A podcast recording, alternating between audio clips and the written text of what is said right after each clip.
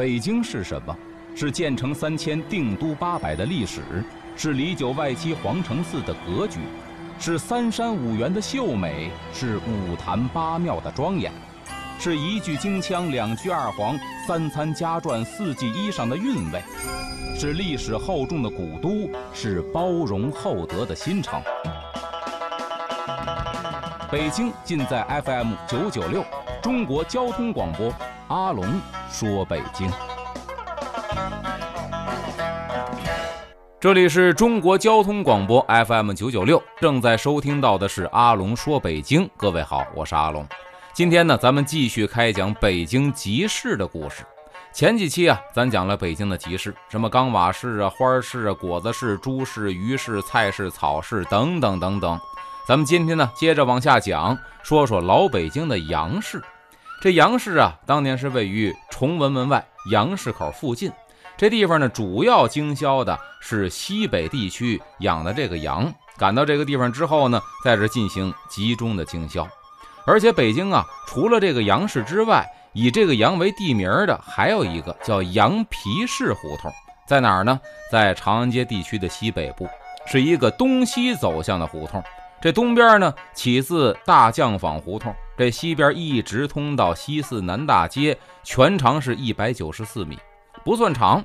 那么清代的时候呢，这个地方就叫羊皮市，为什么呀？顾名思义，经营羊皮的这么一个市场。等到一九六五年的时候呢，定名叫羊皮市胡同。这胡同里边当年有古迹，明朝成化十三年，公元的一四七七年建过一个寺院，叫普恩寺。但是啊，现在这个寺院呢，基本上就已经废弃了。哎，说完了杨氏之后呢，下边咱再说说这北京啊，还有这个算式。这算式在北京啊也很有意思。您听这名字是一个调料，那么这个算式到底是因为什么得名呢？那顾名思义，也是因为啊。卖蒜，所以得名的。这算市呢，有一个地名叫算市口。咱们知道，离广渠门不远。最早呢，出现在明朝正德年间就有这个地方了。而且这地方呢，是这个新蒜下来之后啊，这些个种蒜的农民把这蒜子呢编成这个辫儿，然后呢推到这个市场卖。所以呢，蒜摊儿特别多。这地方得名叫蒜市口。清代啊，这东边紧邻着又出现了草市。并且呢，在这个蒜市口啊和这崇外大街相交的这个地方，除了卖蒜，还有什么呢？有二十几家酒店。所以当时啊，古籍《旧经所记》当中记载啊，说街邻有商帖，凡经东西烧过所出之酒，皆集于市。什么意思？首先，这些个店都领有商帖，也就是现在说的营业执照。就是上了税的这些个酒叫官酒，卖的都是正经来路的。而且呢，像京东、京西这个地方烧锅出的酒，这地方都有卖的，集中在算市口附近。因为啊，当年这烧锅什么意思？就是酒作坊、酒的生产厂家。生产完之后呢，您进城得卖呀，得在这城门呢，是哪儿啊？崇文门，在这上税。上完税了，颁给您照，这叫官酒，您可以敞开了，这个正大光明的卖。要不然呢，就属于是私酒。所以当年您看蒜市口附近，不光是卖蒜的多，也可以说是，清朝这老北京啊，包括说明朝，酒吧一条街了，卖酒的酒馆也不少。那刚才说了，有这官酒，跟这官酒相对的呢，就是私酒。这私酒啊，就是没上税。偷偷的运进城里边，在店里卖，但是怎么运进来呢？走城门肯定是不行啊。所以说呀，有办法。比如说这个身体矫健的男同志，要想说这个贩卖私酒怎么办呢？从城外头把这酒啊灌到一个容器里边，随身携带。什么容器呀？猪碎泡，然后绑在身上啊。大晚上夜深人静的时候，爬这城墙，从外头爬进来，里边有人接应。要不然呢？找这妇女同志帮忙，那怎么帮忙呢？也是把这东西啊灌在猪碎泡里头，然后呢让女同志揣在衣服里头，就假装怀孕，然后大摇大摆的、掩人耳目的从这崇文门底下一直走进来，能混进来，这酒算走私成功了。所以相对官酒，这个叫做私酒。那么这个算上口啊，原来西段还有清朝光绪年间建的木质的望火楼。这望火楼顾名思义啊，就是瞭望火灾的啊。这地方当年在西四也有望火楼，北京有这么几个，可以说是标志性的建筑。一般来说呢，我见过这个老照片，分三层，底下是梯子，然后上边呢第三层是一个瞭望台带棚子，中间这一层呢挂着一个钟，一旦说发现火情了，赶紧下来去敲这个钟来警示别人。那么这地方啊还很有意思。啊，据这个清朝雍正七年的档案记载，说这个算式口地区啊，曾经啊有这《红楼梦》的作者曹雪芹他们家的十七间半房，而且啊，经过这个专家学者反复的考证，再根据这清朝乾隆年间的京城全图一比对，和这个现场啊考古发掘，最后认定啊，原来的算式口十六号，也就是现在。广渠门内大街二百零七号，当然这宅子呀，拓宽这个两广路的时候已经被拆了。说这个地方当年就是曹雪芹的家，十七间半房。哎，这说的是算式，当年还出过名人。那么有算了，咱就不能不说说，还得有葱啊。说这北京有跟葱有关的市场吗？您别说，还真有。这北京啊，有葱市，也有葱店。哎，根据这个地名呢，咱北京有什么呀？葱店西街在哪儿呢？也在崇文区，是崇文区的中部。北边呢是北起西厅胡同，这南边到法华寺街，全长是三百二十米。那么清朝初年的时候，这地方就已经叫葱店了。那么为什么叫葱店呢？也有卖葱的，但是店怎么讲呢？据这个当地居民来说呀，清末包括民初的时候。左安门和这个广渠门外大街拉这个大葱的这些个葱贩们，大都在这儿啊大车店过夜，就是把葱呢拉进城里之后，在这儿得睡一宿。哎，为了方便这个在这做买卖，于是乎呢就有了葱店。葱就是贩卖葱的这些个小贩儿，这个店呢就是他们在这儿做生意，住这个大车店，所以叫葱店。这个民国呀。最新北平全市详图上啊，就记载着有这葱店前街呀、葱店后街呀、葱店大院儿啊。等到一九六五年，这地方呢就规划为了葱店东街、葱店西街和这个葱店一巷，一直到葱店四巷。所以这地方当年呢有很多以这个葱命名的这些个地名。哎，说完了葱，咱们下边呢再换一个市场，说说北京的这个驴市。哎，说到北京驴市呢，有人说你之前讲过，对吧？北京有这个南礼士路，说当年叫驴市路，是租驴的，后来雅化成了这个南礼士路了。那北京呢，说到南礼士路，都知道离军博不远。北京还有一个驴市在哪儿呢？离东四不远。现在这地方地名大家非常的耳熟能详，就是李氏胡同，在这个东四南大街东边。是东西走向的这么一个胡同，这东边呢是东起朝阳门南小街西边一直通到东四南大街，而且啊，这条胡同里边还有很多的支巷啊。这南边呢有这个支巷通到偃月胡同、灯草胡同，这北边呢也有支巷通到这个前拐棒胡同，全长是七百二十三米。这在老北京来说呀是非常长的一个胡同了，而且呢。宽七米，这宽度也很宽了。这个李氏胡同啊，在明代要归属的话呢，属于是司城坊。因为咱现在一说街坊，街坊什么意思？明代有这个坊巷制。所谓这个坊呢，就跟现在这个居民小区差不多，里边呢住了很多的户。那么在这个坊里边，当年在明代的时候啊，它叫驴氏胡同，就是那个驴呀、骡子、马那个驴。也叫什么呢？也叫罗氏。你看，又叫驴市胡同，又叫罗氏，可以看得出来，这地方又经营骡子，又经营驴，所以这地方呢，因此得名了。那么等到了清代的时候啊，这地方归属于镶白旗的领地，但是名字呢，一直都叫驴市，一直延称到了什么时候啊？宣统的时候，这驴市被废了，所以后来呢，您都没有驴市了，再叫驴市胡同不好听了，也是雅化，怎么办呢？叫这个李氏胡同了。所以你看，这李氏胡同，包括南李石路，都跟这个驴市啊有着千丝万缕的联系。而且这个胡同里边啊住过名人，一说这位名人也是大名鼎鼎。要说懂得清史的人，没有不知道他的。在李氏胡同啊里边这四十三号，传说当年是谁呀？乾隆年间的大学士刘墉的宅邸，当年就住在李氏胡同啊。这地方出过这么一个刘墉刘中堂，非常之有名。那么说完了这个驴市呢？紧接着，咱说说骡马市，也是卖这个大牲口的，在哪儿啊？在这个宣武区啊。这地方呢，因为明代也是这驴呀、骡子、马呀这么一个集市大街，在这儿做交易，所以呢，起名叫骡马市大街。这地方东起虎坊桥，西边一直到菜市口。现在呢，肯定是没有这个骡马市了，但是啊，这个地名一直沿用到了今天。哎，这说的是骡马市。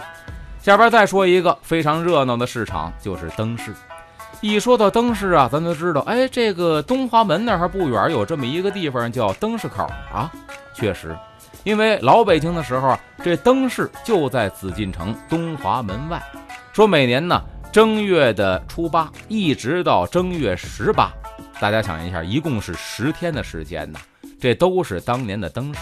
咱说现在正月十五大放花灯，元宵节闹花灯，这是现在大家工作的时间比较多，生活节奏比较快，也比较忙，所以说放假的时候啊，也就放这么一天。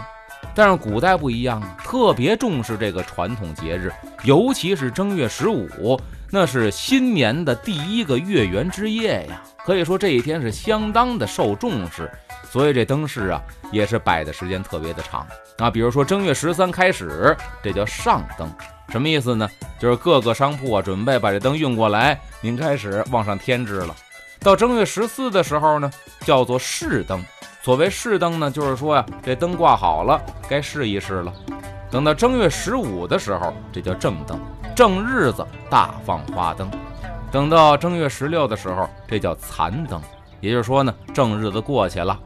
等到正月十七的时候呢，叫落灯，这个挨家挨户的商铺啊，渐渐的把这灯就给收起来了。所以您看，一直得过上十天，而且呢，中间这几天全都有讲究。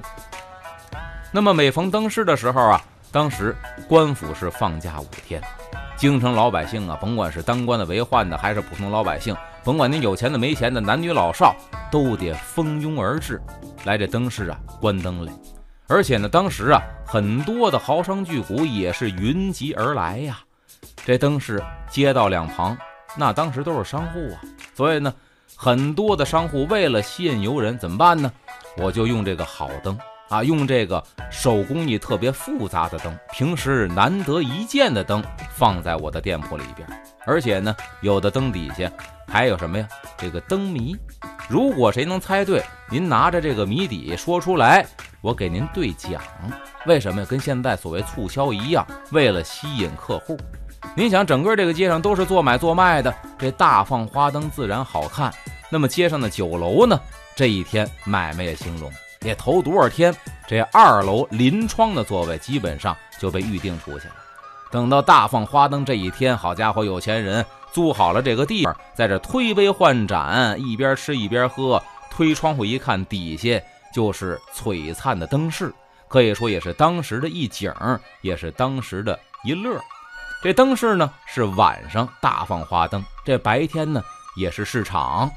这白天的灯饰啊，售卖的都是各种花灯啊，包括说各种小吃、日用品、地方特产，什么全都有。所以您看这个张居正啊，明朝万历年间的名臣张居正，有这么一首诗。里边写的呢，就是当时的这个灯市。这诗呢叫《元夕行》，也就是说正月十五晚上出去遛弯，他的所见所闻怎么写的呢？说今夕何夕出明，燕京女儿踏月行。燕京呢，就说的老北京啊。踏月行呢，就是这一天呢，好多没结婚的未婚女子可以跟着闺蜜出来逛逛街，大赏花灯。所以您说这中国的情人节是哪一天呢？我个人倒认为啊，应该是正月十五。为什么呀？这未婚女青年可以结伴出行，没准儿在灯市上就能碰到心仪之人。后边两句写道：“说灯摇珠彩张华屋，月散瑶光满晋城。”也点明了这地方啊，离着皇宫不远儿，这光都能洒到紫禁城去，就可见当年这灯市啊是在东华门一带。后来等到了清朝呢，一直到清朝中叶。为了这个安全，为了这个消防，所以呢，东华门灯市啊就搬走了，移到了前门外廊坊这个地区。包括呢说地安门呐、琉璃厂一带啊都有灯市。这灯市口大街落下一个名字，但是灯市啊慢慢的没有了，也就日趋冷落了。那么民国之后啊，这里就更加的萧条了，不光是没灯了，连这个市场慢慢的也就没了。当然现在这地方又火起来了。属于是王府井的商业圈了，哎，这说的是老北京的灯市。说完了灯市呢，下边再说说这老北京还有什么市场啊？有小市。这小市哪个小啊？不是大小的小，是黎明破晓那个小。这是老北京啊一种特殊的集市。这种集市白天不开，哎，这开市的时间呢，凌晨三四点钟，一直开到早晨七点钟，这天一亮可就散了。所以实际上呢是凌晨开的市，破晓之前收摊儿，所以叫小市。那么早在明代的时候啊，北京的胡同里边就开始出现了这种小事，天亮之前开市啊，卖的东西呢大多是旧货为主，包括说这个什么日常用品的旧货呀、旧衣服、旧鞋呀，贵重点的什么金银首饰、古玩字画啊，这些个都有。这其中呢有一些假冒伪劣商品。因为是小市，不是说这个太阳底下能看得真真的，都是提着灯笼做买的做卖的在这儿，所以远处一看呢，跟这飘鬼火一样，也叫鬼市啊。在这儿您打着灯笼，万一看走眼了呢？对不起，您得认栽。哎，所以呢，卖这假冒伪劣产品的不少，还有呢，偷盗来的，什么偷了人家东西呀，或者盗了墓了，在这销赃，这属于是鬼鬼祟祟呀。所以说呢，也叫鬼市。啊，不光是说打着灯笼像鬼火，卖的东西有的时候见不得人，这也叫鬼市。这鬼市的货源呢，一般都是打鼓的，他们收上来的。当年北京啊，专门有一种打小鼓的，这鼓也不大啊，也就是这么这个直径来说呀，比那个脉动的瓶子盖稍微大点儿。敲起来呢，拿一藤条一敲，嘣嘣嘣挺响。这种人呢，拿这个招揽生意，然后呢，嘎着窝底下加一个蓝布包，里边呢装什么？这个等子呀，包括试金石啊，拿着等子呢去邀这个金银器啊，因为它比较是属于这种精密仪器吧，能这分量要的非常的小，能够很精准。这试金石呢，就看看是不是真金白银，包括收什么古玩字画啊、玉器啊，全都收。收来之后呢，在这地方就开始卖啊，这就是当年说的这个小市。当年老北京啊有三大小市，这德胜门呢，这是北小市。宣武门呢有西小市，还有呢这崇文门外有东小市。说现在崇文区有这东小市街，就是当年东小市的所在地。这条街呢东起瓷器口大街，西边呢到鲁班胡同，就是因为当年的小市所以得名的。那么这个街呀，明代的时候叫木樨北，那么清朝呢称叫东小市了。民国的时候改名叫东小市，后来最后更名。叫东小市大街，在这个古籍当中啊，对这地方还有记载啊。陈元十列里边说了，东小市在南半壁街，在陈元十略里边啊就记载了，说东小市在半壁南街，细地十余亩，这地方的面积还不小。说每日寅卯二时，旧货物者交易于此，为故意最多。那么寅卯，您想想，卯时基本就七点了，所以头七点经营四个小时。这旧货里边呢，卖这故意的，就是旧衣服的比较多。那民国时期呢，咱北京有南北两个小市啊，南市呢在崇文门外，这北市在德胜门外北河沿啊。这是说的这个老北京的这个鬼市小市，它有销赃的这个成分在里边。另外还有一什么呢？落魄的富家子弟说，当年站房躺地趁多少多少钱，这家庭败落了，或者说呢改朝换代了，这家里没钱了。当年您是贝勒爷，现在家里捉襟见肘，怎么办呢？得卖点抄家伙了。可是呢，他又不好意思说明目张胆的卖，去当铺当去，别人看不起你呀。哎，当年他是贝勒爷呀，好吃香的喝辣的，花钱从来不带眨眼的，今儿也进了当铺了，受不了这个，怎么办呢？一来是刚才说的打小鼓收废品的，他为什么打小鼓啊？也算是一个暗号，嘣嘣嘣一打就知道，哎，收这废品来的，而且呢，还不是一般的废品，收的全是这种金银细软，交到家来。哎，咱有什么抄家伙值钱的，卖他点儿，他不吆喝，哎，一吆喝呢，就显得什么呀，暴露身份。您说这个卖主找你不找你呀？